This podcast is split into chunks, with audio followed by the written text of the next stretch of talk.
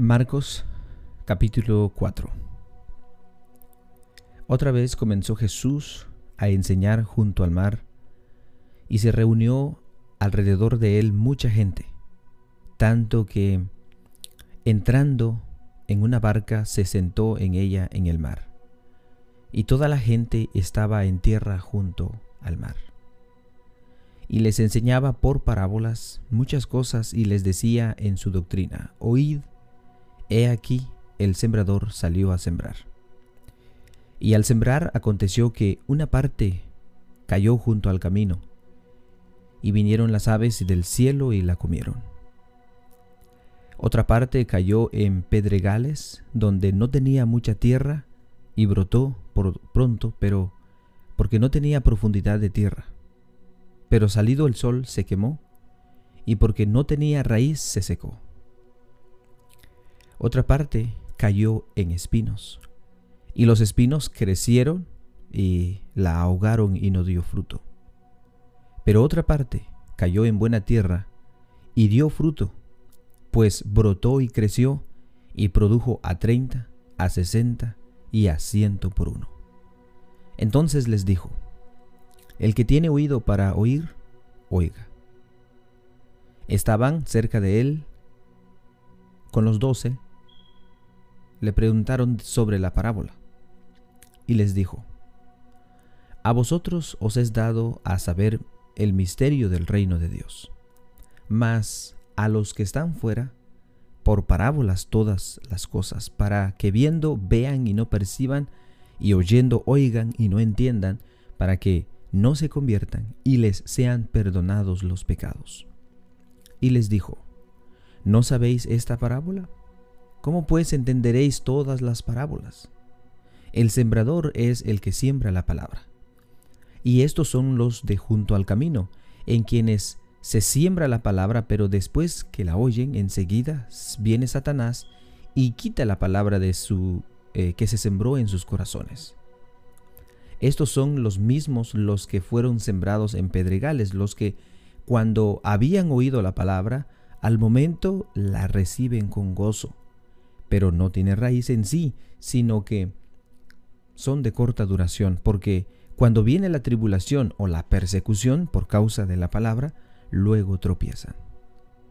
Estos son los que fueron sembrados entre espinos, los que oyen la palabra, pero los afanes de este siglo y el engaño de las riquezas y las codicias de otras cosas entran e, y ahogan la palabra, y se hace infructuosa. Y estos son los que fueron sembrados en buena tierra, los que oyen la palabra y la reciben y dan fruto a treinta, a sesenta y a ciento por uno. También les dijo, ¿acaso se trae la luz para ponerla debajo del almud o debajo de la cama? ¿No es para ponerla en el candelero? Porque nada hay nada porque no hay nada oculto que no haya de ser manifestado, ni escondido que no haya de salir a luz. Si alguno tiene oídos para oír, oiga. Les dijo también, mirad lo que oís, porque con la medida con que medís, os será medido, y aún se os añadirá a vosotros los que oís. Porque el que tiene, se le dará, y al que no tiene, aún lo que tiene se le quitará. Decía además, Así es el reino de Dios, como cuando un hombre echa semilla en la tierra, y duerme y se levanta de noche y de día, y la semilla brota y crece sin que él sepa cómo. Porque de suyo lleva fruto la tierra, primero hierba, luego espiga, después grano en la espiga, y cuando el fruto está maduro, enseguida se mete la hoz porque la ciega ha llegado decía también, ¿a qué haremos semejante el reino de Dios o con qué parábola lo compararemos? Es como el grano de mostaza que cuando se siembra en tierra es la más pequeña de todas las semillas más que hay en la tierra, pero después de sembrado crece y se hace la mayor de todas las hortalizas y echa grandes ramas, de tal manera que las aves del cielo pueden morar bajo su sombra. Con muchas parábolas como estas les hablaba la palabra, conforme a lo que podían oír. Y sin parábolas no les hablaba, aunque a sus discípulos en particular les declaraba todo. Aquel día cuando llegó la noche les dijo, pasemos al otro lado. Y despidiendo la multitud lo tomaron como estaba en la barca y había también en él otras barcas, pero se levantó una gran tempestad en viento y echaba las olas en la barca de tal manera que ya se anegaba. Y él estaba en la popa, durmiendo sobre su cabezal. Y le despertaron y le dijeron, Maestro, ¿no tienes cuidado que perecemos? Y levantándose reprendió al viento y dijo al mar, Calla, enmudece. Y cesó el viento y se hizo grande bonanza. Y les dijo, ¿por qué estáis así amedrentados? ¿Cómo no tenéis fe? Entonces temieron con gran temor y se decían el uno al otro, ¿quién es este que aún el viento y el mar le obedecen?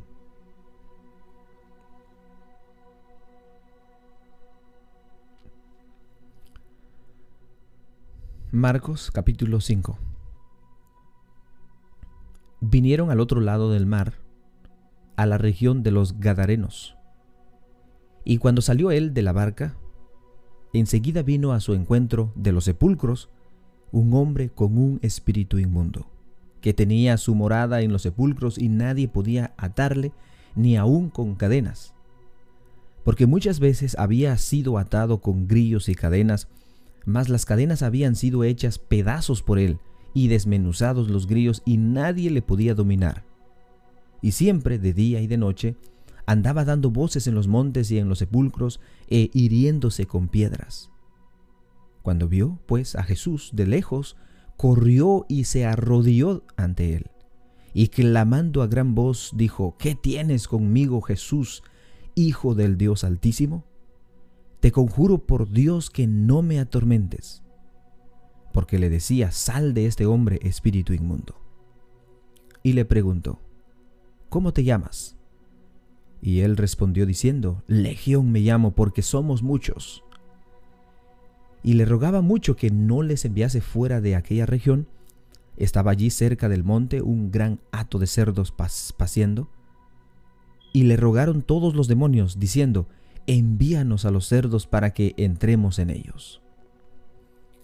Y luego Jesús les dio permiso y, saliendo aquellos espíritus inmundos, entraron en los cerdos, los cuales eran como dos mil, y el hato se precipitó en el mar por un despeñadero, y en el mar se ahogaron. Y los que apacentaban los cerdos huyeron y dieron aviso en la ciudad y en los campos, y salieron a ver qué era aquello que había sucedido. Venían a Jesús y ven al que había sido atormentado el, demonio y que había tenido la legión sentado vestido y en su juicio cabal, y tuvieron miedo. Y los contaron los que habían visto cómo le había acontecido el que había tenido el demonio y lo de los cerdos y comenzaron a rogarle que se fuera de sus contornos. Al entrar él, en, la barca, el que había estado endemoniado le rogaba que le dijese estar con él.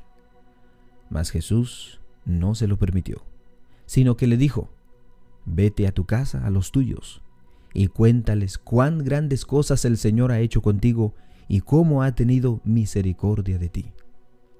Y se fue y comenzó a publicar en Decápolis cuán grandes cosas había hecho Jesús con él, y todos se maravillaban. Pasando otra vez Jesús en una barca a la otra orilla, se reunió alrededor de él una gran multitud, y él estaba junto al mar. Y vino uno de los principales de la sinagoga, llamado Jairo, y luego que le vio, se postró a sus pies y le rogaba mucho diciendo, mi hija está agonizando. Ven y pon las manos sobre ella para que sea salva y vivirá. Fue pues con él y le seguía una gran multitud y le apretaban. Pero una mujer, que desde hacía doce años padecía de flujo de sangre y había sufrido mucho de muchos médicos y gastado todo lo que tenía y nada había aprovechado, antes le iba peor? Cuando oyó hablar de Jesús, vino por detrás entre la multitud y tocó su manto, porque decía, si tocare tan solamente su manto, seré salva.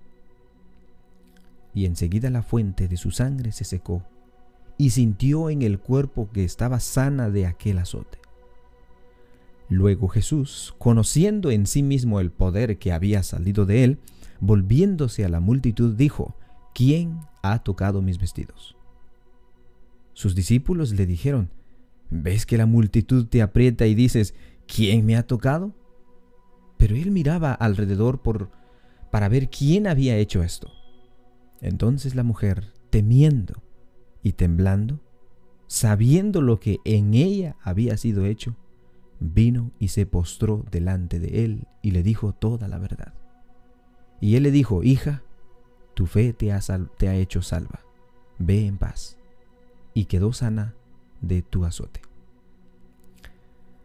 Mientras él aún hablaba, vinieron de casa del principal de la sinagoga diciendo, tu hija ha muerto. ¿Para qué molestas más al maestro?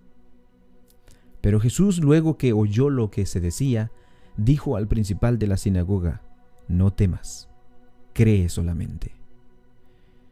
Y no permitió que le siguiese nadie sino Pedro, Jacobo y Juan, hermano de Jacobo. Y vino a casa del principal de la sinagoga y vio el alboroto y los que lloraban y lamentaban mucho. Y entrando les dijo, ¿por qué alborotáis y lloráis?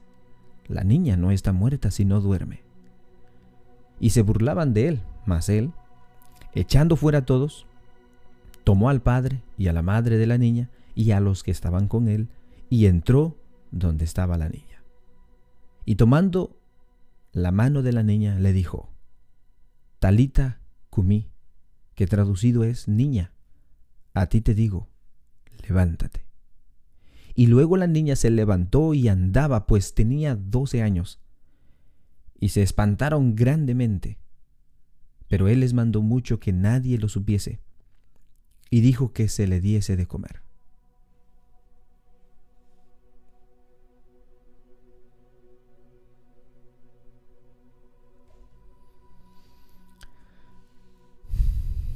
Llegamos al final de nuestra lectura bíblica, hermanos.